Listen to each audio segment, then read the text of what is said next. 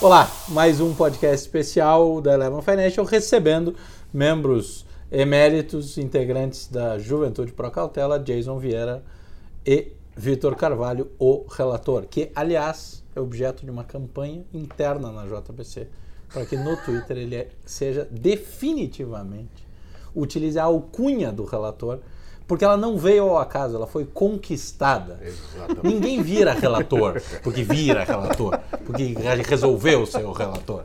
Não, isso é uma conquista. Jason, obrigado mais uma vez. Hoje é dia de falar de gringo. Dá o seu boa tarde aí que eu já volto com a provocação inicial. Uma boa tarde a todos. Agradecendo novamente aqui a JPC, agora a união da parte internacional da JPC, e vamos em frente que tem assunto até demais. Relator. Boa tarde a todos, satisfação representando a JPC aqui.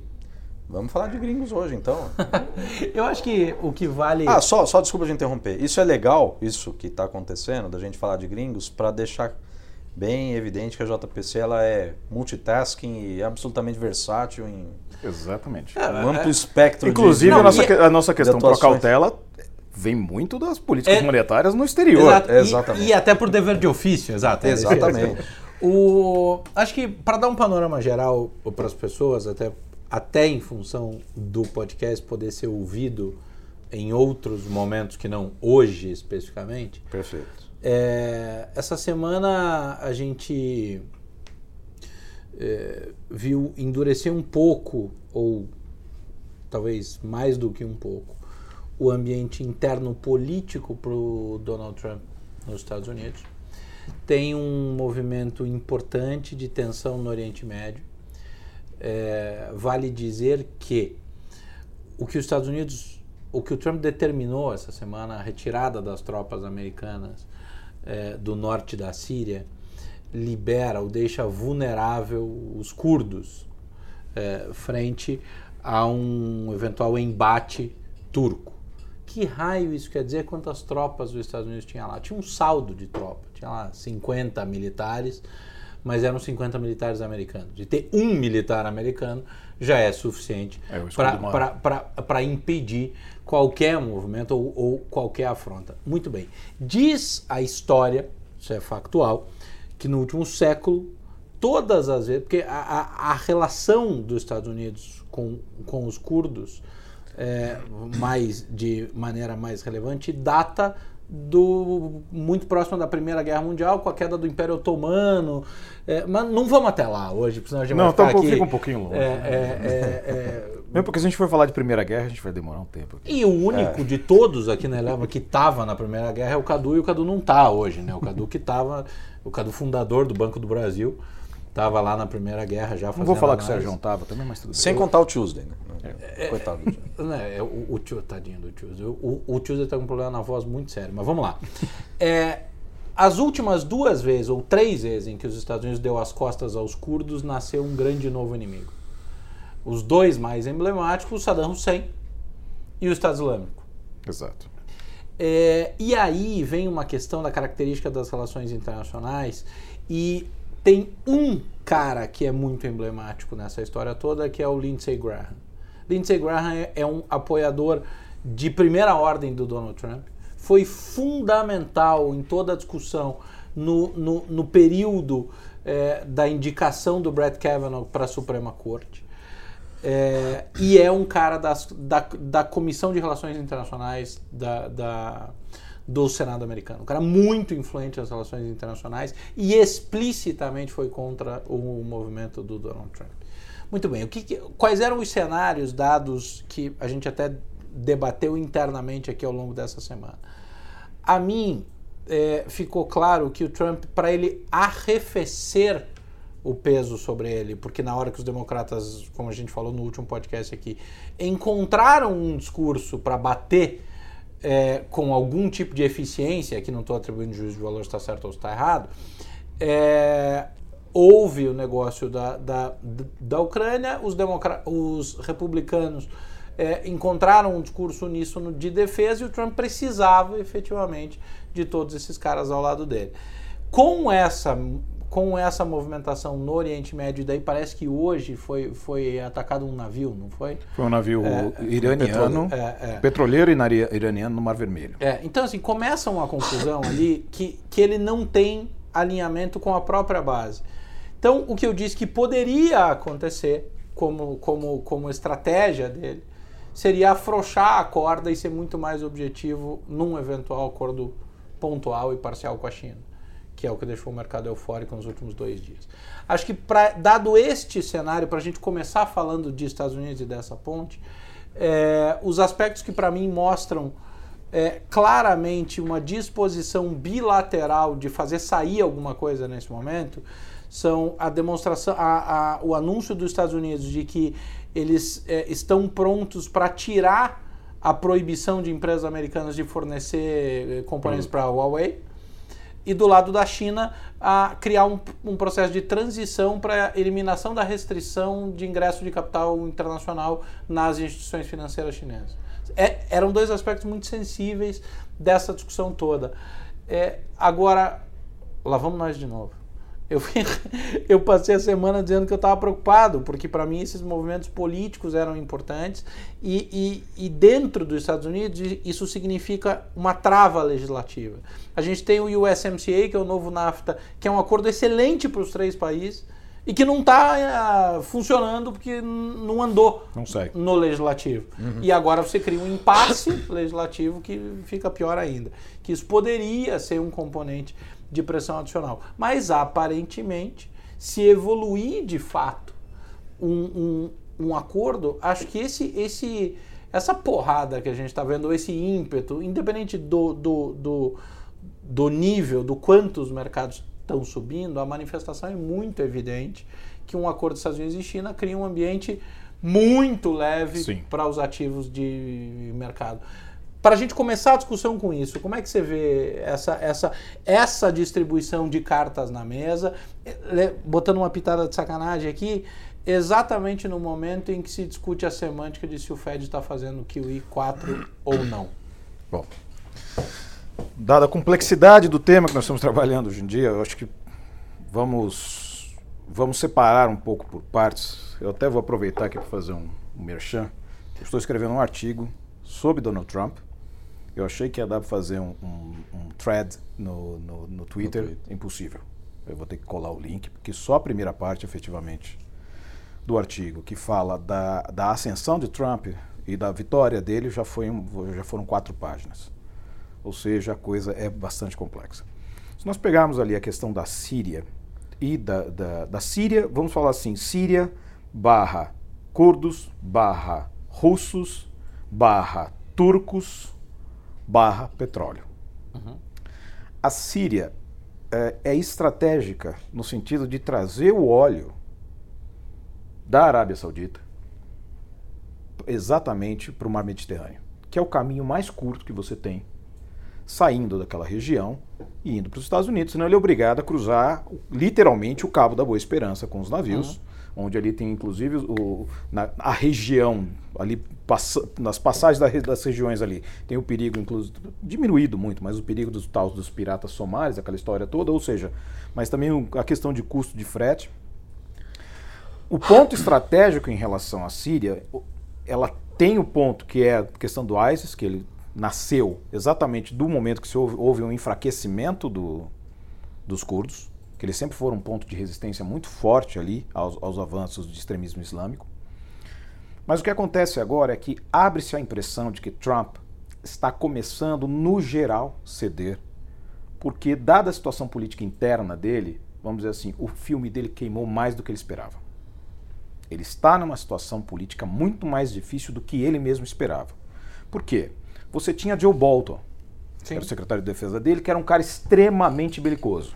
Ele era um típico republicano que acha que a solução bélica, que por muitos anos funcionou nos Estados Unidos, tinha o seu impacto econômico de uma certa velocidade. Eu sempre cito o farewell speech do Eisenhower, que diz que ele se orgulhava de muita coisa, mas sentia muito ter feito parte de um governo que, que convergiu com o mundo para criar a dependência da guerra. Exato. A, a- a dependência das economias da Exatamente. guerra.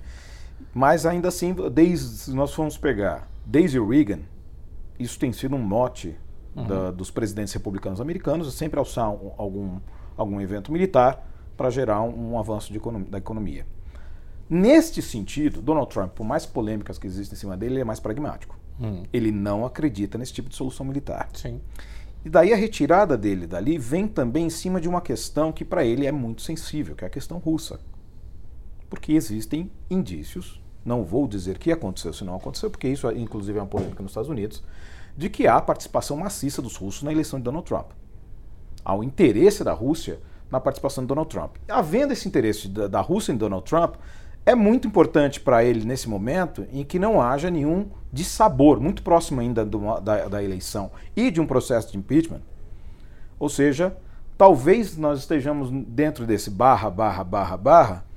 Um dos primeiros pontos da retirada das tropas ali, dissatisfazendo inclusive alguns conselheiros de dentro do governo americano, tem a- pouco a ver com essa questão russa. Saindo disso, ou seja, a questão russa, a gente, a questão russa é, barra petróleo, barra Turquia, barra tudo, é tudo, é, pode-se dizer que é uma questão geopolítica muito relacionada à questão de custos de frete de, de, de petróleo, vamos dizer assim. Agora, questão de Donald Trump sozinho nos Estados Unidos. O que está acontecendo com ele? Qual a base de apoio republicana dele? Peraí, peraí, volta, volta na parte do custo do petróleo. O, o- o- qual é o racional? Me perdi. A Síria é o caminho para o petróleo, Sim, sim, sim. certo? Ou seja, você tem que de alguma maneira apaziguar a situação ali, mesmo que seja você retirando tropas, porque de um certo Assim, momento o contrário. É, Sim. O que você está dizendo que é evitar o conflito. Evitar o conflito. E não criar o conflito. Exatamente, Beleza, evitar o conflito. Beleza. Ele retirando dali, ele está de certa maneira, ele vai fortalecer a, a posição russa. Que incrível, o pessoal vai, vai louco, vai fortalecer a posição russa. A posição russa lá dentro, ela não enfraquece totalmente os curdos. Ela tem os curdos, porque assim, os rebeldes que são considerados pelo governo sírio estão divididos entre os curdos Uhum. e ah, uma parte dos radicais islâmicos. Ok. O problema é que muitas vezes o governo sírio não está fazendo diferenciação de quem é quem e está Entendi. atacando todo Sim. mundo. Sim. Mas, de certa maneira, você dá uma certa liberdade para o governo russo uh, stick a flag ali, colocar uma bandeira ali, evitar o conflito de curto prazo para depois tentar rea- rearrumar ali Uhum. a situação geopolítica para depois retomar esse caminho que é precioso em termos Tá. de, de, de movimentação de commodities. Partindo para os Estados Unidos, especificamente falando do Trump, da situação dele lá, eu acho que a situação dele começa a ficar complicada porque ele já existe um mainstream republicano que já partiu desde a época da eleição contra ele. E esse mainstream republicano, ele é- não consegue aceitar exatamente o modus operandi do Trump no sentido de trabalhar completa, semelhante ao que acontece um pouco aqui no Brasil com o presidente Bolsonaro, mas operar totalmente fora da liturgia do cargo. Por mais que você tenha dito que Bush filho tinha lá seus problemas intelectuais, ele foi um presidente americano Não, protocolar. protocolar. Sim. Obama, todo mundo quer dizer que ele foi um presidente liberal, não sei o que. Não. Obama foi um presidente americano, inclusive muito protocolar. Uhum. Trump não é. É, é, deixa eu sacanear um pouco aqui. é, vou dar uma cutucada no relatório aqui, que é só porque para eu não perder é, é, o, o- ponto. É, eu estava conjecturando, para variar um pouco. Pensa o seguinte: as agendas do Trump vêm sendo bloqueadas, ele vem tendo pepinos Sim. com fazer agendas andar. Ele começou implementando muita agenda, a, a grande reforma Aliás, eu fiscal, estava escrevendo sobre isso hoje. a, a grande expansão fiscal e tudo que ele fez. É, é, e aí ele começou a ter um probleminha. Dei o exemplo do NAFTA aqui, o combate tinha arrefecido, é, o, o, o, o embate tinha arrefecido e houve esse negócio da Ucrânia que voltou agora. Mas muito bem. Como é que é o que ele tem hoje no, no- com a pauta travada no Congresso Nacional? Ele tem um problema de, como a gente acabou de falar, de andamento no legislativo das suas questões. A principal delas, orçamentária. Exato, não tem. Então tá, então vamos lá. Qual foi a pauta que ele fez andar dele? Ou corte de impostos. Não, não, essa ele já tinha feito. Agora, nesse Ah. quadro complexo. O muro. O tal do Build the Wall. Como que ele fez para alocar dinheiro para construir o muro? Ele pegou o dinheiro de a par- uma parcela de alocação discricionária do orçamento militar e jogou para construir o muro. E essa questão do muro ela é hilária no sentido de que muito se discutia o muro do ponto de vista ideológico e realmente a razão para a discussão era Ideológico. puramente ideológica e não se falava em orçamento. E o orçamento do muro é ridículo, né? É É, bilhões. é- é- mas é- são poucos bilhões, acho que são 5 bilhões. São, de- são, Não, 5 não, bi. 5 não. 5 bi é o orçamento, mas já falaram que é impossível fazer com 5 bi. Tá, Mas- mas, que seja. Ma- Mas, que seja 10 que seja bi 10 bi, que seja 20 bi. É dinheiro de pinga para a economia americana. Sim, isso. pro orçamento total O americano. problema é de onde você tira. E Que, que aí tá o meu ponto. Será que esse cara não tá fazendo micromanagement de orçamento militar? Isso é uma conjectura, mas eu falei pra vocês que, que a ideia era fazer isso aqui hoje. É.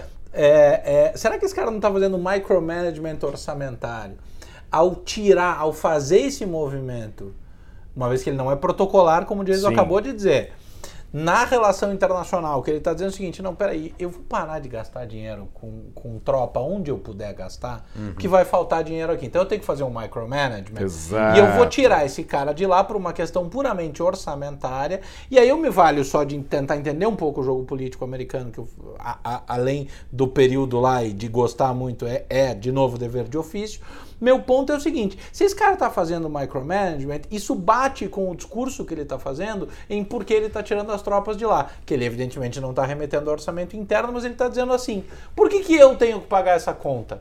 Por que, que eu tenho que pagar, e a expressão dele foi, o policiamento de regiões em que todos têm interesse? A Europa tem que pagar a sua parte, a Rússia tem que pagar a sua Ele parte. não deixa de ter razão quando ele traz isso à tona. É, é- é uma Vamos puta dizer- verdade. Cadê a OTAN? Mas os Estados Né? Unidos escolheu fazer Exato. isso por uma questão de dominância. Você acha que cabe é, imaginar que esse cara está fazendo micromanagement Eu acho, que de cabe, orçamento? eu acho que cabe imaginar porque ele já deu outros sinais. Essa foi a briga dele na ONU também, com relação ao orçamento que, que da ONU que era, era bancado pelos Estados Unidos. Eu, da- da OTAN, né, que ele reclamou bastante Isso, da OTAN. também. É, é, o quanto aquilo defende os interesses americanos e o quanto eles bancam. Ele já deu esses sinais. Então essa Ele tua tirou, ele conjectura- tirou ali do Japão, da região do Japão Pois é, também. essa tua tropas. conjectura, ela não é nenhum absurdo. Ele já deu outros sinais. Programa de X-35, quanto custava para desenvolver caça novo. Desde o começo da gestão dele, Cara, ele é tem muito deixado maluco isso você claro. imaginar que o cara, o cara muda a dinâmica geopolítica que impacta o mundo inteiro em como, Se isso é, fosse- inclusive Eu não sei o que o Jason- cara tá fazendo conge- con- con- contingência não Não, mas fosse nesse, o nesse artigo que você está escrevendo, eu não sei se você deixa isso muito claro. Eu tenho para mim muito claro que o Trump, em, em momento algum, durante esse primeiro mandato dele, ele se desviou do que ele se propôs Não, não. pro Então, eleitorado. e aí vamos lá. O primeiro ano do mandato dele, obviamente todo o primeiro ano de mandato é aquele reconhecimento do território. Sim. Mesmo porque existem impedimentos legais, porque boa parte de questão orçamentária, de questões. Já tá eh, rubricado. Já está rubricado, ou seja, o cara lá em outubro do ano seguinte ele consegue começar a mexer. Perfeito. Em outubro do ano seguinte ele estava testing grounds, ele foi o cara que mais assinou executive orders, foram 55 no primeiro ano, Que- que- 44, não, 40, e- não, 39 ou Que 40. pra quem não sabe, analogamente à nossa medida provisória. Exato. Foram 55 no primeiro ano. Isso não significa que, que elas tiveram efetividade, porque ele, ele já começou, ele veio pro- prometendo abaixar o Obamacare, não conseguiu. Ele conseguiu alguns feitos interessantes, porque o Obamacare ele sempre foi muito, muito polêmico em relação aos prêmios e custos e a obrigatoriedade. Algumas coisas ele até conseguiu melhorar no Obamacare. A gente tem que falar, como eu falo assim, evitando essa polarização do mundo, que a gente estava até discutindo um pouco antes de, de começar aqui, a gente tem que reconhecer aquilo que está sendo bem feito e aquilo que não está sendo bem feito. Ele deu uma- um improvement, ou seja, ele melhorou até essa questão da aceitação do Obamacare. Mas ele tentou monstruosamente o negócio do muro, não conseguiu. Ele tent- eh, atacou o DACA, que é o, o Dreams Act, que é aquele de- de- dos, das crianças que nascem nos Estados Unidos. Aquilo pegou mal pra caramba. Também teve, foi, voltou, foi, voltou. Ele teve, algum, ele teve uma série de fracassos no primeiro ano. Ele teve mais sucessos no segundo ano, que aí vem o corte de impostos, esse tipo de coisa. Sucessos no seguinte, não no sucesso do corte de impostos. Ele teve sucesso do, do- de conseguir aprovar, De implementar de implementar o corte. Mas isso você tem razão e eu estou colocando no artigo. Ele está seguindo a agenda dele. E a agenda dele não continha Sim. invasões de países Não, estrangeiros, não. não. continha OTAN, não continha atacar Que nada. foi um dos pontos que enfraqueceu o Bolton. O Bolton foi demitido por causa disso que o Bolton era o repu- aquele republicano que, que devia dormir com cueca camuflada. Sócio remido. É o Exato. cara que queria bombardear. Não, ele queria bombardear a. Coreia do Norte, ele queria bombardear a Venezuela, ele queria bombardear o, o Afeganistão de novo, ele queria bombardear o Irã. Ele queria bombardear. O cara, se ele pudesse, ele, ele apertava o botão vermelho e mandava bomba Extrema nuclear na direita, Rússia. né? Conservador. Ele era o, É. aquele, e, e o, o- Eu esqueci o nome dele agora, aquele que parecia um, um ratinho, que era o. o- Stuart Little. Não. parecia, Não, inclusive. é o, é o. Que ele chama, gente? Que também era um ultraconservador, que estava brigando, que ficou uma época brigando com o negócio da maconha, de que não podia liberar maconha, porque a maconha fazia mal, não sei o quê. Eu vou lembrar o nome dele. O Trump mandou esse cara embora também, porque existem ali, isso é uma conversa que eu tenho com alguns conhecidos republicanos do Texas, que o Trump só não liberou maconha nos Estados Unidos ainda por causa de uma ala ultraconservadora republicana. Porque ele vê uma solução de arrecadação e business na maconha que é uma coisa louca. Mas que existem parcelas dentro do Partido Republicano que, se ele fizer isso, ele vai tomar um impeachment. Ou seja, ele vai perder o restante de apoio que ele tem. E ele tem um apoio muito centrado no GOP, que é o Grand Old Party, ou seja, é o núcleo duro republicano que, ah, que votou, né, que inclusive fazia parte do John Bolton. Mas aquele que, que é Trump de carteirinha. Inclusive tem caras do GOP que foram mandados, em- foram mandados embora do governo e que publicamente continuam a defender o Trump. Mas a situação dele está complicada lá dentro porque ah, o, o problema do impeachment é que ele fez assim, ele fez uma impeach offense, que a gente diz, ou seja, ele fez uma ofensa passível de impeachment. Ele, em público, claramente, para todo mundo ouvir, na frente de 30 membros de imprensa, disse: Eu mandei a China e a Ucrânia investigarem o filho do, do Sleepy Joe Biden e o próprio Sleepy Joe Biden. Pronto. É, e, e onde eles foram eficientes do lado dos democratas, eles conseguiram colar isso numa como se fosse uma estratégia de meddling nas eleições, Exato. de, de interferência nas eleições e dar a conotação de reincidência. Exato. Exato. Mesmo ele não tendo sido condenado no Mueller Report, é, você está sendo acusado de novo pelo mesmo mal feito, é, fez com que algumas pessoas, e a- a- algumas pesquisas apontam isso, não que pesquisa preste para alguma coisa, mas há indícios de que o fato de ser reincidente pegou dentro da Então, base do eleitor republicano. Eu vou pegar com você então o fio do, da reincidência. Uhum. Exatamente, estou de novo propagandeando o meu artigo, mas lá no artigo eu estou dizendo no começo dele, estou fazendo o histórico da eleição, por que, que a Hillary perdeu e eu coloco cinco pontos. Você está contabilizando aí o tempo da propaganda. É. Catinho. E aí, desse, desse período, desse, desses cinco pontos que eu coloco da derrota da, da Hillary, o último é exatamente a questão reincidência. Por quê? Você tinha ali, ó, o James Comey, ele tinha feito um, um, um report enorme para o governo Obama agir contra a Hillary por conta da questão dos e-mails. que ela usou um servidor não seguro e apagou uma série de e-mails, alguns ah, desses 100, 65 era, era, eh, 100 eram secretos, 65 eram outros secretos. Ela fez uma grande cagada. Fez, mas aí no final, qual que foi a recomendação dele? A recomendação dele foi uma reprimenda, porque olhando bem, ela não fez nada de tão errado. Ela foi super sloppy, super desajeitada, fez uma tremenda cagada, como você falou agora, mas efetivamente não fez nada de errado. Há uma semana da eleição, James Comey veio a- vem a- com a, a Hillary dando risadinha no meio da- do- dos debates, porque o, o Trump era um desastre no debate contra a Hillary. Aham. Ele perdeu todos os debates contra ela, mas Uhum. perdeu de lavada. E assim, conseguir perder um debate para Hillary, meu, pelo Pois é, de então aí a gente vai no outro ponto que também é, é- é o que eu coloco lá. Mas a hora que você tem. Eu não sei tá- o que é pior, ele conseguir perder um debate pra ela ou ela conseguir perder a eleição pra ele. Então, mas aí o ponto vem o É, mas seguinte, acho que é onde o Jason vai agora. E Os- o James Comey foi Foi uma foi semana antes determinante. da eleição, James Comey vem a público de novo, dizendo: achamos mais e-mails Sim. e vamos indiciá-la. Ou seja, a Lock hora que o pessoal veio com o negócio lock her up, é, é, eh, eh, rigged elections, rigged government, Sim. rigged system, ou seja, tudo isso pegou e ela O Trump chegou a falar que ia Ela- mandar prender ela se fosse. Exatamente, lock her up, exatamente. Lock Foi her up. deste mo- Os rallies dele, pré-eleição, up. todas as Lock pessoas up. gritando lock her up. Exatamente. E aí ela perdeu a eleição na reincidência. Ou seja, o assunto do e-mail estava requentado, tinha acabado, ela tinha superado o assunto dos e-mails, Aham. estava ganhando a eleição. A uma semana da eleição, James Comey sabe-se Deus por quê? Porque ele não é republicano, ele não apoia o Trump. Mas todo mundo tem o seu Janot, bicho. Pois é! O Janot brota? Exatamente. Todo o planeta tem um Janot.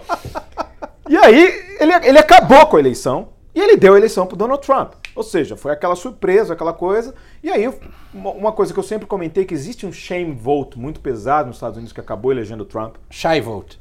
né? Shy vote. Shame é shame mesmo. Shame? Ah. É shame vote. É. Não é porque não, não é shy, é tímido. É o cara que não conta que vai votar, não, vota. o shame vote é tipo assim, é, é, shy vote você não está contando, shame vote você votou com- envergonhado. Entendi, É diferente. entendi. Você não votou a favor, é mais ou menos o que aconteceu uma boa parte do, do eleitorado aqui no Brasil. É o cara admitido. Eu tô votando cara- nesse cara eu- por falta de opção. Eu, eu estou votando nesse cara, Não então sou eu estou votando dele. nesse cara porque o outro, a outra opção é impossível. Realmente não No dá. Brasil não acontece isso. Imagina, mano. Mas isso, isso é uma coisa importante, ou seja, ele, ele tem esse shy vote, esse shame vote que ele, que ele conseguiu lá, mas isso na verdade é uma base eleitoral dele que ela é muito frívola. É os swing voters, os purple voters, ou seja, aquele pessoal que, que fica naqueles battleground states, aqueles estados de batalha, e que esses caras já estão começando a pender para qualquer outra pessoa que não seja o Trump. O problema é que a gente pode falar daqui a pouco mais para frente, é a opção democrata. Tá, é, é, aí, trazendo um pouco pro, pra vaca fria do nosso dia a dia, ou aqui como é internacional hoje para a Code Call, é, é, é, é, é, a gente, o relator, bota aí, no meio dessa zona aí, o Fed fazendo, eh, mexendo no Ripple. Não é que. Não, Já não. virou que eu ia. É, É lógico. E, e, e se o cara emplacar um acordo com a China, cara? E, Esse- se- e se o cara. Porque assim, uma, como a gente falou no começo aqui, uma das hipóteses para ele arrefecer essa chuva de bala sobre ele seria o cara conseguir destravar e tirar a pressão da atividade econômica. Sim. Aí essa pergunta é uma sacanagem mesmo, Paulo, assim, Hum, propósito. Eu tô há 22 minutos querendo sacanear aqui, Certo, ach- achei um jeito. É. Você junta toda essa história e você dá mais um ciclo de aceleração forte na atividade americana. Hum. Ele resolve o problema eleitoral dele, porque o Make America Great Again está sustentado por mais um ano. No mínimo. A gente tem juro mais baixo, atividade crescendo. Eu sou da opinião. E aí? Então, é- é- a pergunta é exatamente é muito boa. Eu, eu sou da opinião que todo presidente reeleito ele carrega com si a chancela de que tudo aquilo que ele tentou fazer no primeiro mandato e eventualmente conseguiu ou não foi realmente aprovado pela população e ela quer mais daquilo. Exato. Então, esse cara, é- é, na minha expectativa, no segundo mandato, com, é, é, com um cenário em que eventualmente ele conseguiu trabalhar é, é, um acordo com a China, não é bem um acordo, né? um acordo parcial, enfim, uma, uma trégua Um aí com a. China, é, um arremedo de acordo. É, hoje estavam falando também, desde ontem estavam falando sobre um acordo que contempla um acordo de moedas também. Eu ainda não sei exatamente o que, que é isso, mas é, na verdade é um medo de que a China possa continuar usando o yuan eu, depreciado para compensar a gente já falou aqui que a tarifações. gente nunca achou que isso ia virar uma guerra monetária de fato. É, Você tem um limite para isso. É, só aqui uma observação. fácil. É, Bloomberg Live. É. Trump says US-China reach partial phase one trade deal. Abre aspas, nós acabamos de encontrar. Eu não vou conseguir traduzir isso para dar a mesma conotação do Trump. We've come to a very substantial phase one deal. Nós chegamos a um acordo da primeira fase muito O que, substancial. que é um Very Substantial Phase Vai 1? saber. Tremendous. É, é, é, é o, It's huge. é o- é- It's huge. É, huge. pra primeira fase, né? Quer dizer, é o parcial do parcial. É. Mas de qualquer forma, na, na, na linha da pergunta que, que o Dato fez, se ele for reeleito numa condição em que ele tem respaldo de atividade econômica melhor, Dato, para mim, não há dúvida que ele vem para o dobro ou nada nisso daí, né? no, no que ele tem tentado fazer até agora, fortalecido pela eleição. Do ponto de vista. Mas e aí, é, daqui até a eleição americana, como é que faz pra quem tá vendido no S&P? Não, na minha opinião, esquece. A Esquece venda, esquece, esquece, esquece, venda de bolsa. Esquece. É, é, é, é aquela heroína que você fala, aquela droga, vocês falam. É a droga injetada na, na, na- na veia novamente e, e, e, e trazendo para termos práticos, né, o alocador, ele tem que se, se conformar que o mercado vai nessa direção otimista, né, de, de, de bull market mesmo, vai dar continuidade a isso. É, enquanto, enquanto for possível, enquanto houver respaldo nos dados de atividade econômica, e ele sendo reeleito, ele vai botar para acontecer aí tudo que ele já pretendia e mais um pouco. Então, é, é, é aquele negócio: você tem que operar curto, médio prazo e longo prazo. É, você pode até ter uma melhora de cenário no curto e médio prazo até as eleições, mas a que, que isso leva, né? A que custo? A que custo? É, eu acho que a maior preocupação em relação ao Trump é que ele tinha uma estratégia na cabeça dele bem desenhada, utilizando a guerra comercial. Ou seja, você tinha uma base republicana que gostava do ataque à China. Sim. O problema é que você tem estados chaves, ou seja, aqueles battleground states, que estão sofrendo. Primeiro sofreram com, a- com o- aquela primeira guerra comercial, que foi Sim. NAFTA. Aham. Estão sofrendo com a ausência de um acordo crível que rompa parte dessas barreiras importantes. E estão sofrendo com a questão de custos. Ou seja, o achatamento de margem não é uma coisa que está acontecendo só no Brasil, isso está acontecendo nos Estados Unidos por razões diferentes.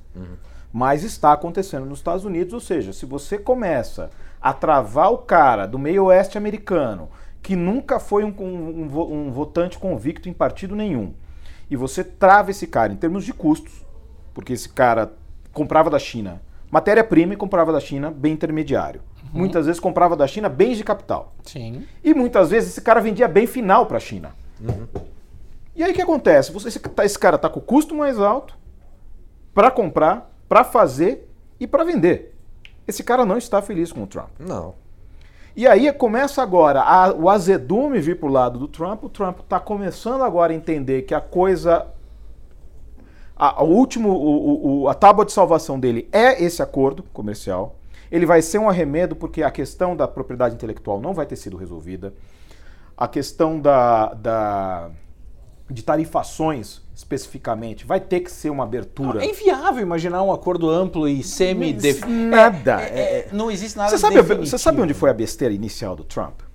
O ego dele acabou com o TPP, o TPP, o Acordo do Transpacífico. Foi a primeira canetada. a primeira canetada dele, exatamente. Foi, a prime- literalmente a foi- primeira é, canetada Foi literalmente dele. a primeira canetada dele e, e ele abriu um puta espaço pra China ocupar no TPP. Exato, porque o, o, a- a- o que ele não entendeu é que ele não queria dar os louros ao Obama. Mas o que o Obama fez, ele tinha simplesmente pego 45% do PIB do mundo e isolado a China. Sim. Só isso. Só isso. Foi um dos planos melhor bem desenhados por um, por um democrata. E o cara foi lá e. A concorrência não é lá muito forte, mas tá bom.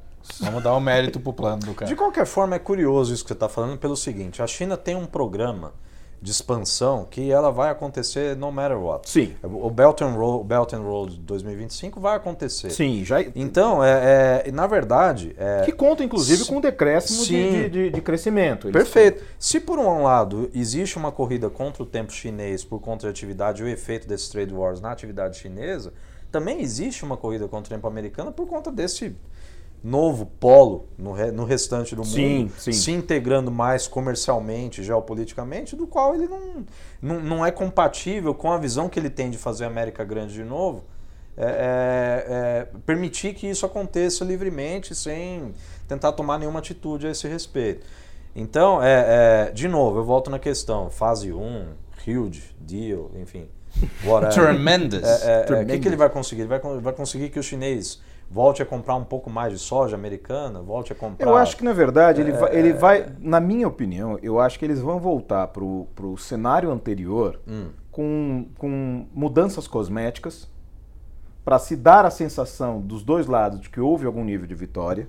Ou seja, vai ser uma vitória pírrica para os dois lados. Cara, mas eu vou te falar uma coisa. Um, um, um deal em qualquer lugar do mundo, ele só sai se você tem alguma base de vitória de cada lado. É. Sim, sim, exatamente. É É, porque na cabeça do Trump, é aquela cabeça do, daquele livro ridículo dele, Art of the Deal, Hum. só um lado ganha. Para um lado ganhar, o outro tem que perder. É, mas, mas ali você cai numa seara em que ele não consegue impor essa porra. Aí eu me valho de um, de um, de um, de um, de um grande. Ah, ah, ali, ó, o cara que escreveu aquele livro ali, o Private Capital Market, chama Rob Lee.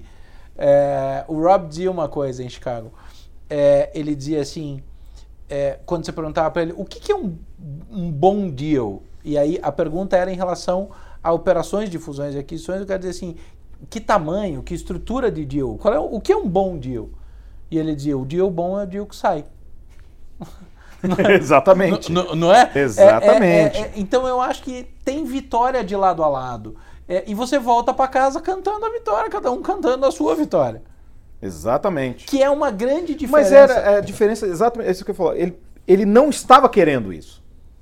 Mas daí eu acho que a realidade se impõe, né? É lógico, mas de- vamos botar a realidade na cabeça do Donald Trump. A realidade está se impondo agora porque a situação política dele está muito mais difícil. É, tá se impondo agora porque ele já está operando a eleição. Então, Exato, é- ele está entrando. Ou seja, e Deixa ele nessa- ser eleito. E nessa você ver. questão de operar. É a nisso que eu falo de médio e longo prazo. Deixa ele ser eleito. Eu, eu- é que eu acho assim, eu acho que ele reeleito, eu, eu, eu também fico, ainda não cheguei nessas partes, mas eu fico com as minhas dúvidas sobre o que seria o ideal em termos de eleição americana. Porque ele tem sido a the single strongest source of volatility, ou seja, ele tem sido, desde 2017, a grande, enorme fonte de volatilidade dos mercados no planeta. É verdade. O trade deal. Não, o Donald Trump. O Donald Trump. Ele é a fonte de Ele de tem sido volatilidade. literalmente a fonte de volatilidade dos mercados financeiros nos últimos dois anos. Sim. isso Sem é brincadeira. Sim. Estamos em outubro. São dois anos que esse cara está gerando volatilidade no globo. Sim, eu concordo com você. Ou seja, a minha dúvida é: o que é melhor? É um Donald Trump reeleito mais calmo, porque ele não tem um terceiro mandato, ou seja, ele está referendado, e aí ele vai começar a lidar com as coisas de maneira um pouco mais é, democrática, digamos assim, ou menos impetuosa, coisa da qual eu sinceramente acho difícil, ou um possível mandato democrata em que você tem a possibilidade de uma Warren, que é horrível para o mercado financeiro, cair lá dentro. Porque ela é o que tem, vamos dizer assim, com o Bernie Sanders. é, Com Aliás, seu- o Bernie Sanders pifou, né, agora. ele, ele- exatamente, com Ele ele te- pifando, exatamente. Ele, técnica, ele já tava minguando, agora ele pifou. É, com ele pifando, quem está agregando exatamente aquela ala progressista dos democratas nos Estados Unidos tem sido a Warren. Que tem crescido muito, a gente falou é, é, no último. No último podcast, Foi. acho que a gente falou sobre Foi. isso. É. Das Agora, pesquisas, né? É, mas ela, tem um, mas ela tem um grande problema que é o que o Jason acabou de tocar. Ela não tem fonte de financiamento. não.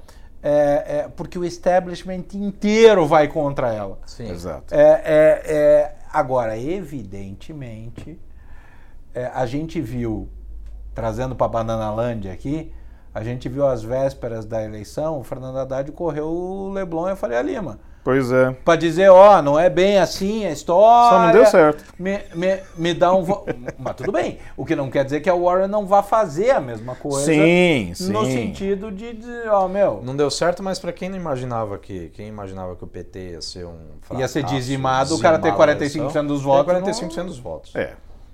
Não, mas assim, é, essa não polarização. é este o não, objeto, vai, mas é, é. essa polarização, na verdade, a gente sabe, é, é uma coisa que tem de nível global, né? Então, que, que não podia ser diferente aqui. Mas assim, vamos comparar duas eleições. Se a gente comparar dois segundos turnos, eles tomaram uma sova. Eles tomaram uma sova. Porque no outro, no outro segundo turno, a sova foi maior, mas eles ganharam. Por quê? Porque foi uma vitória ridícula da Dilma no segundo turno do, do- contra o Aécio, que foi ali no, no milímetro. Foi no voto a voto. Se não fosse literalmente o Nordeste, se não, for, ah, Acho que deu não fosse 3 Minas, milhões e meio de votos. Se não fosse Minas Gerais, exatamente é- é- é o estado dele, Não, quis o, quis o, de- eh, o destino nos permitiu ao longo do tempo entender por que isso aconteceu. Sim. Né? Ma- Mas, mas, Gra a- grátis, mas- pensando bem, ma- há males que vem para bem. mas à época é, era, inacreditável Era inacreditável. que o cara conseguiu perder a eleição no estado dele. Mas é, vamos lá, para não fugir, onde eu queria chegar, relator, o negócio é o seguinte. é, esta, este cenário que está agora sendo desenhado aqui, a gente acabou de atualizar em real time, inclusive. É, é um cenário, vamos falar naquilo que a gente sempre, sempre chama atenção na JPC, a história do horizonte relevante. História daquilo que tem que ser feito, daquilo que tem que ser mudado e qual é a, a, a dinâmica, tanto na condição estrutural, que é, daí a gente entra na discussão do rabo balançando o cachorro, é, mas no mercado. Se este cenário aqui desenhado virar, é uma porrada o Você mercado. começa a criar sim. um cenário de Goldilocks de novo, onde tudo é Exato. perfeito e vai É- embora. É, é, Para o Brasil é bom. Para os emergentes. Pros em emergentes geral, é bom. É, é, E, a- e a- e aí vinha o último componente. Eu, eu tive nessa semana em Caxias do Sul num, num, num evento muito legal, é um evento anual que, foi- que a Randon faz com o top management deles. Uhum. E para mim foi um super prazer, porque assim, os caras trazem o C-level de todas as operações deles para discutir perspectiva do ano que vem. E a JPC foi lá dar uma visão para os caras em relação ao que a gente acha estruturalmente que vem no ano que vem. É, e o ponto é, é, que, que duas coisas eu queria cha- chamar a atenção. Primeiro que os, neg- os business da Randon estão diretamente ligados ao, estru- ao estrutural da economia. Uhum. Provavelmente o melhor ano da história, se não o segundo melhor ano da história da companhia em semi-reboque. Uhum. É, e se tirar aquela distorção do ano das maluquices do caminhão, Sim, da, da- do, nossa. do- do- o, o- provavelmente, Financia- subsidiado pela, pelo provavelmente, Tesouro. provavelmente o melhor ano da história. A- o, o setor deles muito otimista, e aí eu vou trazer aqui um componente. Tava comigo o. Foi um painel de economia que, que eu fui deixar eles um pouco mal-humorados. E o, e, o, e, o, e o de política com o Fernando Schiller. É, e o Schiller me disse, Dato, escrito na pedra, 22 aprovou a Previdência. Dia 22 de outubro, tá acertado. Eu acho que volta ainda com a volta do do abono. É, não sei. Mas o, o, o- o- não sei, mas ele, assim, ele entende muito mais do que eu de política. Uhum. Então vamos lá o quadro. É, acordo desenhado Estados Unidos e China, ao que consta, notícia da Bloomberg no meio do podcast aqui, A fase 1. tem uma fase Muito 1. boa. E, e, não, e assim, fazer a fase 1 é sensacional, porque fica a, a semente para fase 2, para fase Exatamente. 3, né? E- igual série no Netflix, né? Exatamente. Aham. Acabou, você fica esperando sair a próxima temporada, né? Igualzinho. É, mas é mercado porrando. É, é, talvez arrefeça um pouco a pressão sobre o Fed para queda de juro. Sim, talvez isso arrefeça um pouco. É, ele tem razão para dizer, olha, tá bom demais para eu ter que cortar. Exato, exato. Esse é o ponto. É, você mantém um dólar forte, agora aqui você soma esse cenário lá fora, alívio para emergente, aprovou a Previdência. Cara, é uma- o que vai acontecer? Uma porrada monstra. Não, eu acho que pode dar uma porrada boa. é, é, tanto Assim, monstra. Eu, eu acho que no mais no mercado financeiro do que no setor real. Não, não, Eu sou é- otimista com o setor não. real dando tudo. Aqui nós estamos falando né? em mercado É, financeiro, mercado por, financeiro por hora. po- pode dar uma porrada especulativa. Infelizmente a gente ainda não tem o fluxo final do, de real money por conta de rating. Aí é uma questão burocrática. Sim. Mas o CDS mostra que existe essa disposição. Até surpreende isso não ter acontecido ainda, é- é- essa ausência de fluxo, né? Porque você, você pega aí vários dias seguidos é, é, o real com dificuldade, apanhando do resto e o resto andando. Ganhando pesado, inclusive. É. né? Tem uma coisa só, um porém aí, um, um pequeno porém que a gente não pode nunca esquecer, é que assim, a gente está olhando Brasil, Estados Unidos e China, a gente não pode esquecer da, da Europa. Bom, antes da gente ir para a Europa, só vou pegar um- uma série de indicadores que a gente tem trabalhado lá na Infinity. O boa parte dos indicadores, ainda que, que alguns marginais tenham vindo um pouquinho mais fracos, eles têm uma indicação antecedente de que o fim de ano pode ser melhor em termos de atividade. Não é porrada, é melhor. A, a- atividade Brasil? É. A gente tem a mesma leitura. O, É. o- o- Nós temos um final de ano que vai ser sensivelmente, ele não vai ser porrada, mas ele vai ser sensivelmente melhor do que o resto do ano. Inclusive em abs- números absolutos também, quando a gente começar a comparar com o mesmo período do final do ano passado. Ou seja, para mim isso dá um alívio, só pra, antes da gente sair de Brasil, me dá um alívio naquelas tentativas de cair no ouvido, um, cair um, um- um- um mágico economista no ouvido do, do Bolsonaro e começar a tentar eh, criar soluções mágicas para um incremento de atividade econômica, sendo que Uh, male male, o Paulo Guedes está entregando aquilo que ele tem prometido. Não no volume que ele queria, obviamente, acho que ele- o otimismo dele foi um pouco muito acima, mas o ciclo do que ele estava querendo entregar está sendo entregue, então isso dá um alívio também no Brasil de curto prazo em questões de política, e a gente pode avançar na segunda pauta, que é a reforma tributária, que é aquela necessária para que o Brasil entre na OCDE, porque se não tiver reforma tributária, a gente não tem abertura comercial, se não tem abertura comercial, Não tem OCDE. não tem OCDE. Isso. Por isso que nós não entramos, por isso que a coisa está daquele jeito. Não tem nada de mágico, não tem nada que, do que estão da, da, da- do- que está sendo colocado na imprensa. É Ai, polarização humilhação, falando. polarização que a gente É, está é, falando. é. Vamos parar de bullshitagem, né, gente? Pelo amor de Deus.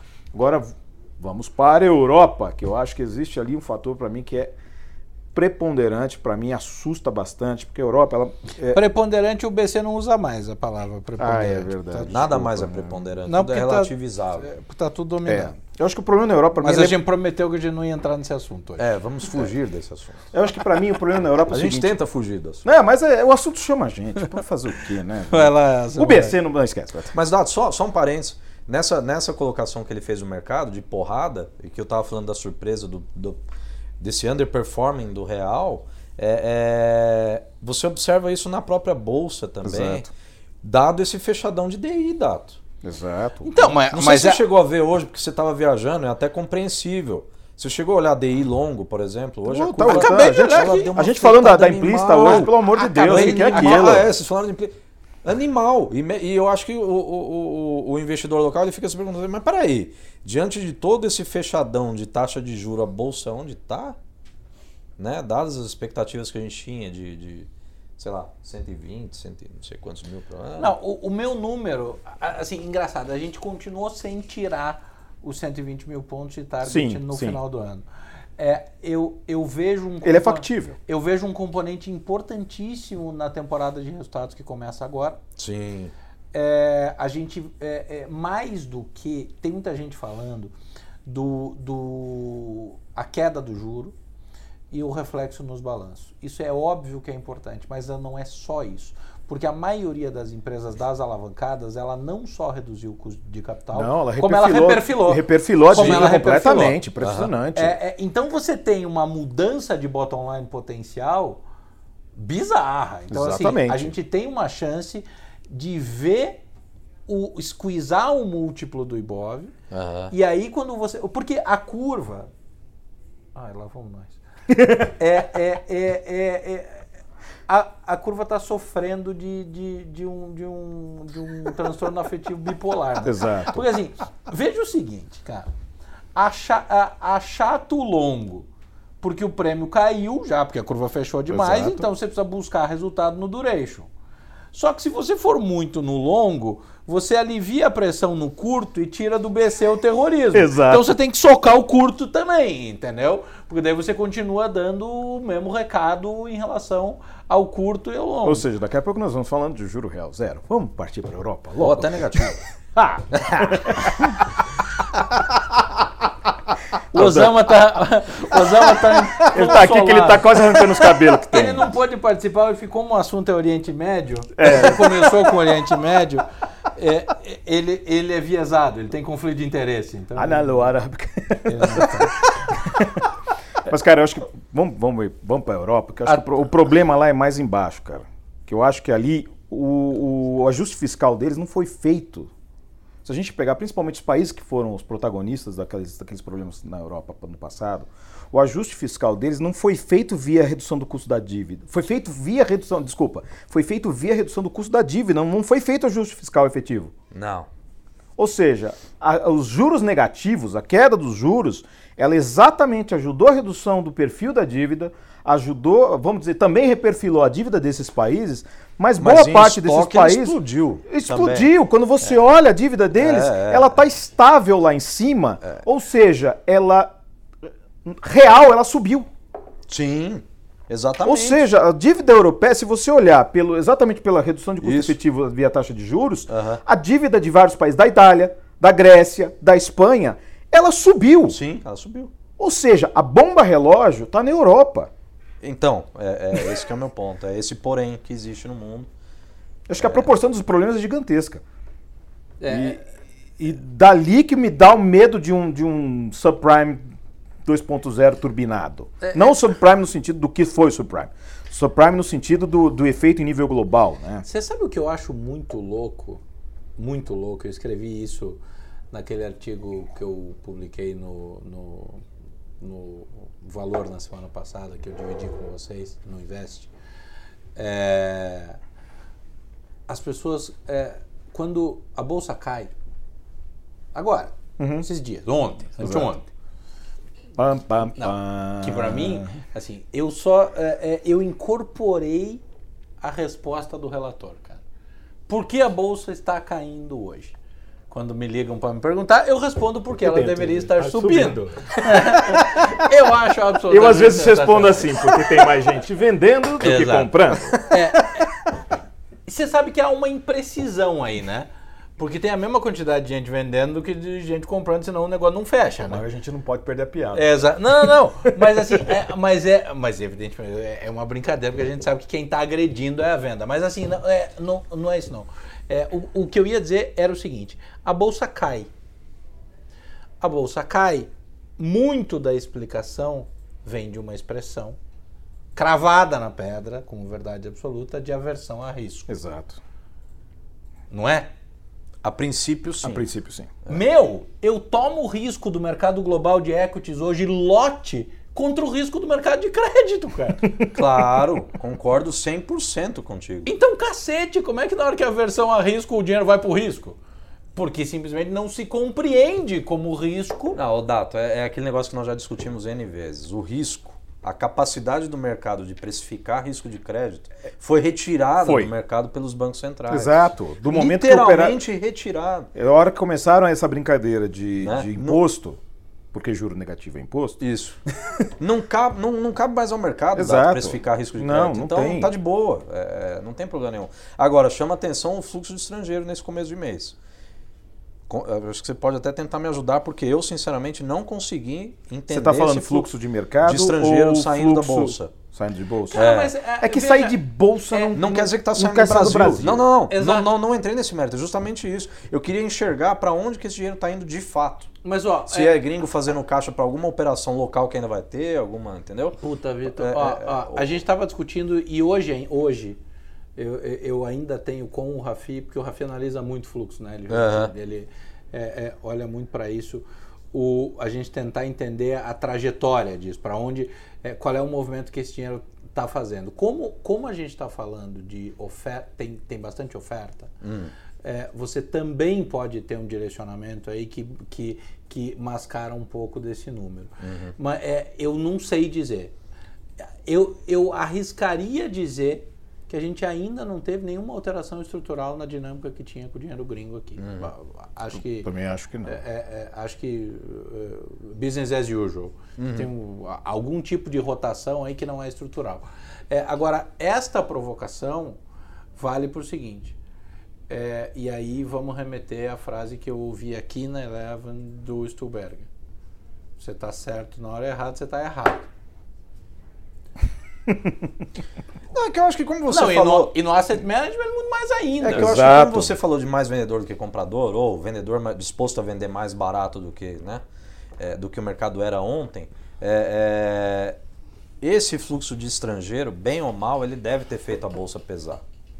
Porque é muito dinheiro. Foram quase 10 bilhões de reais no começo do mês. Eu acho que sim, Vitor. Eu acho que Aí sim. esse dinheiro pode até estar indo para uma algum, tá vai ser direcionado para alguma outra operação. E aí você demora um pouquinho para liquidar ela. Pois é. Você demora um pouquinho para liquidar. É isso que eu estou falando. Você tem um, um, um- até que o balanço feche de esse Isso. dinheiro saiu, Isso. ele transitou por alguma coisa só para Isso, esperar e daí ele exatamente. veio para outra coisa. É. Exato. Eu acho que isso- a, a gente tem uma defasagem aí. Defasagem que é, uma, que é um assunto também que o mercado não dá mais bola, né? Porque Também não. A, a verdade, tudo que a gente resolve hoje acontece hoje. Aham. É, não tem mais defasagem para nada nessa, é- esse mundo. É, quer dizer, é, os repasses só acontecem pro lado do meu time, né? É, é- é tipo o VAR, né? Tem gente que se dá bem com o VAR, agora pro outro time nunca dá certo o VAR, né? Bom, eu não vou falar muita coisa porque eu não entendo nada de futebol. O- é suficiente para você saber o que está acontecendo. Tá bom. Bom, o, o- então o, o resumo dessa história é o seguinte. Tá a JPC reunida aqui discutindo risco, cenário e ambiente global, e a gente está chegando num consenso de que aparentemente está convergindo um uma cenário- sequência de fatores para dar uma grande porrada no mercado, Daí nós de vamos. arrancar dedo de vendido. Aí vamos falar uma coisa muito séria. Aí a gente. Eu, eu tô errado? Aí Nossa, nós estamos enfiando.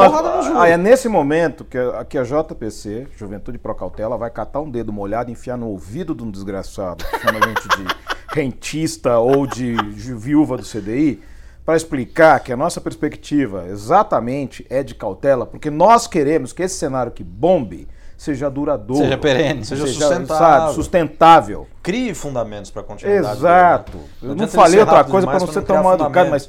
E pra- tá tudo quase Quando a gente fala fundamento, é fundamento de fato, né? Fundamento, é fundamento me- real- Porque uma realmente- coisa dessa polarização é- que acontece aqui também agora é que o mercado virou torcida. Sim, o, Principalmente o mercado de juros no Brasil, o cara virou torcida, não é mais. não- o cara não está olhando a coisa de uma questão fundamentada exatamente por todos os aspectos que nós temos em nível global e local, que são de uma enorme complexidade, mais do que.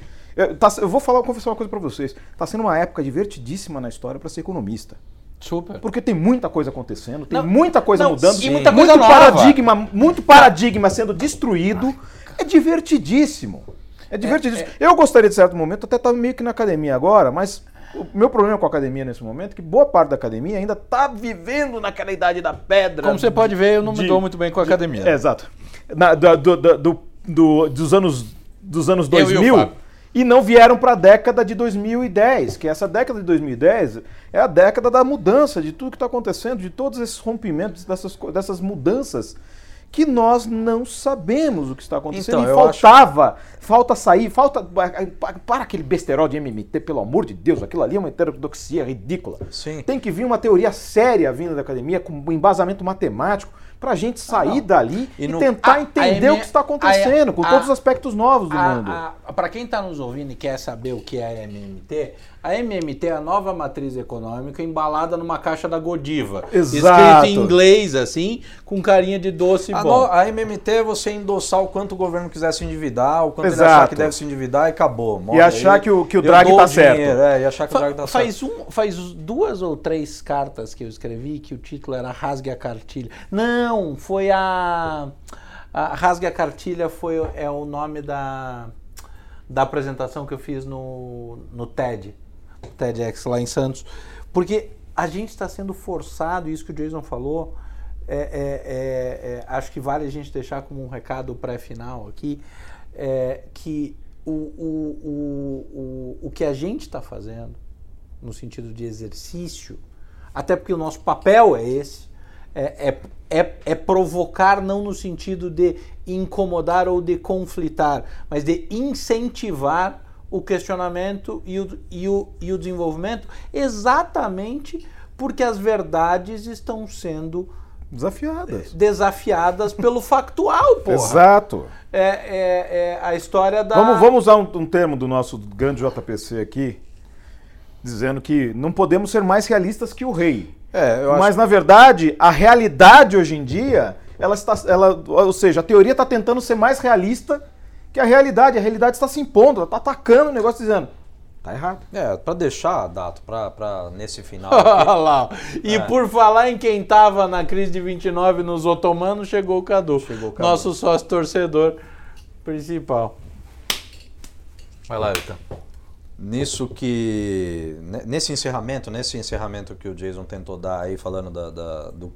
A gente é cauteloso no sentido de que a gente quer uma, uma, uma retomada sustentável do crescimento. Até eu acho que você pode. é, eu vou deixar para você essa pergunta, depois você me, me comenta, porque você tem uma capacidade muito maior do que a minha de auferir isso. É, que que eu, eu enxergo isso que ele falou da seguinte forma. Eu acho que o Brasil ele precisa de tempo, eh, talvez até mais tempo do que o comum de outros emergentes Exato. ou das economias desenvolvidas, para construir o fundamento que leva a um crescimento sustentável. Em que sentido? Ontem, por exemplo, eu até tuitei um artigo que, que, que saiu no Valor, que era uma pesquisa da Álvares e Marçal sobre vulnerabilidade das empresas da B3, listadas na B3. Eu vi a manchete, mas não vi a notícia. A conclusão é que existem, sei lá, um apanhado ali de empresas que é relevante, que são vulneráveis no sentido de geração de caixa e endividamento, né? É, mas o- uma das observações que trazia no artigo, e até foi objetivo de questionamento de seguidor meu, é o, como que o empresário se comportou durante esse período de crise, né? Se ele de fato buscou melhorias de eficiência, não são todos, melhorias de eficiência na, na, na- na empresa dele, né? Para depois, na medida que volte esse consumo, o cara tenha realmente capacidade para expandir a oferta dele sem maiores problemas. É. Né? Ou se o cara fez o que o Jason comentou aqui na, na, na outra vez, do cara suca- é, é, canibalizar uma máquina para cobrir a depreciação de outra. Exatamente. Exatamente. Não estou generalizando, entendeu, Dato? Estou querendo Mas- dizer o seguinte: será que é verdade que o empresário ele se preparou de fato do ponto de vista de eficiência e capacidade produtiva? Isso é uma coisa que eu questiono né, muito investimento no e equity inovou aqui. dentro do próprio business dele para esse crescimento mais sustentável daqui para frente. Ó, o a Cadu, gente arruma na casa? o, o Cadu chegou aqui, eu tenho dito pra ele pra cacete isso. É o seguinte, a gente absorveu essa história de, de absorver como verdade absoluta algumas coisas que nascem. Nós absorvemos como verdade absoluta. Nós, eu digo, mercado overall, assim. Aham. Normalmente nós não, porque nós somos pentelho da história. É, mas é, que houve esta eficiência, que a crise gerou eficiência nas empresas. A pergunta que eu tenho feito para o Cadu, para ele botar o nosso time de equities para investigar profundamente, é dizer o seguinte: quem ficou mais eficiente e quem encolheu? Ótimo. Porque o cara que encolheu, ele acomodou a, a realidade. falou- tra- a- Exato. Você, você me falou isso uma vez em outro contexto. Ou a- seja, a, realidade, isso. a realidade transitória de demanda É, é, é. e Isso esse- não é eficiência. não tem nada a ver com Não tem nada a eficiência. ver com eficiência. Ou seja, ele, vamos dizer assim, ele está com, operando assim, com uma, com uma capacidade ociosa dele melhor, aparenta uma eficiência, mas na verdade ele simplesmente encolheu. Ou seja, se precisar um momento você ter um repique de atividade econômica, Esse cara tá Esse cara preparado tá- para isso? ele não tá preparado. Eu que não. por quê? Porque Entendeu? ele não tem mais capacidade ociosa. Ou seja, na aparência, ele está com, com melhor utilização dos seus Então, recursos. do meu lado é isso que eu tenho provocado aqui o Cadu e o time tá Continue enlouquecido. provocando. Você tem que ser provocado nesse Exatamente. sentido. Cadu. Provoca mesmo. É, e o time está enlouquecido olhando exatamente isso. Enfim, acho que para essa semana a gente discutir o lado internacional, falar de fatores de risco. é, trabalhamos com notícias ao vivo, hoje tivemos live. Pois é, tava várias aqui, inclusive uma dizendo que o, o, o, o Lighthizer diz que não vai ter o acordo por enquanto. Falou? É, não, e depois o Mnuchin veio e falou que só, só vai estar tudo certo quando tivesse no papel. Não, não, mas o. Mas o soltou uma que o mercado de ações está sempre certo. Você viu essa daí? ma- ma- que, que aí entra. Subprime, subprime, subprime! Que aí, tá que, sempre certo, que aí entra aquele gif do relator que o mercado é soberano. É né? soberano. Exato, é Vou pôr lá depois. pode ter É, certeza. exato. O, o, o, não, mas o ponto é o seguinte. É, o, o- acho que super valeu. é, e o, o- acho que o resultado objetivo é assim. Se tudo acontecer, vai ser uma grande porrada. Exato. E se nada acontecer, nós vamos continuar numa torcida incrível, enlouquecida. Todo mundo tá numa torcida. É, é, é histérica para tudo. Gente, valeu, muito obrigado. Um grande abraço a todos. Fábio, obrigado por estar aí com a gente. Eu que agradeço você. Assistindo, participando. Nosso sócio torcedor atrasado hoje. O Cadu ficou vendo na ESPN a transmissão ao vivo da ESPN. Enquanto do- ele trabalhava, né, Cadu? Tá certo. Exato. É, um grande abraço a todos, um ótimo final de semana para todo mundo. Semana que vem tem mais um podcast com mais coisa boa. Já na volta do Serjão voltaremos a, a equipe completa, até porque a gente já vai ter visto desdobramentos dessa semana. Exatamente. Perfeito. Grande abraço a todos, valeu. Tchau! Você ouviu mais um podcast Eleva. Fique por dentro de todas as informações mais relevantes do mercado. É só se inscrever no site www.elevenfinancial.com ou seguir a Eleven em qualquer uma das redes sociais. Esperamos você no próximo podcast Eleva.